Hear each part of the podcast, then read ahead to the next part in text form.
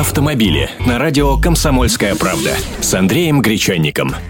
Здравствуйте! Столичные владельцы пикапов недовольны новым ограничением и совершенно справедливо недовольны. Дело в том, что с 1 мая 2013 года ужесточились штрафные санкции за въезд и движение по территории Москвы в пределах третьего транспортного кольца. Штрафы за въезд автотранспорта грузоподъемностью более одной тонны в пределах ТТК с 6 утра до 10 вечера начали взиматься с 8 апреля.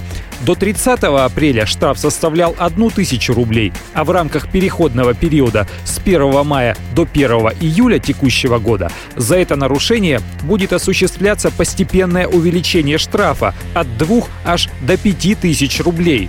Но под эту категорию автомобилей подпадают не только грузовики, но и многие пикапы, которые зачастую выполняют некоммерческие функции, а являются просто личными машинами. И это не только громадные Форды F-серии, Toyota Tundra или Dodge Ram, но и Volkswagen Amarok, например потому что автопроизводители раньше не были никак ограничены законодательством в этом направлении и стремились максимально увеличить реальную и паспортную грузоподъемность машин.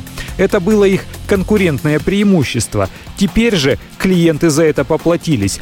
Не исключено, что в ближайшее время автопроизводители выступят с инициативой изменить ограничения в сторону увеличения грузоподъемности, например, до полутора тонн.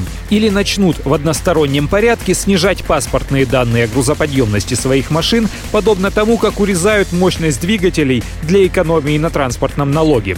Впрочем, не все пикапы попали под запрет. Например, текущее поколение Mitsubishi L200 имеет грузоподъемность, которая в зависимости от комплектации не превышает 940 килограммов. То есть за такие машины не оштрафуют. Автомобили с Андреем Гречанником.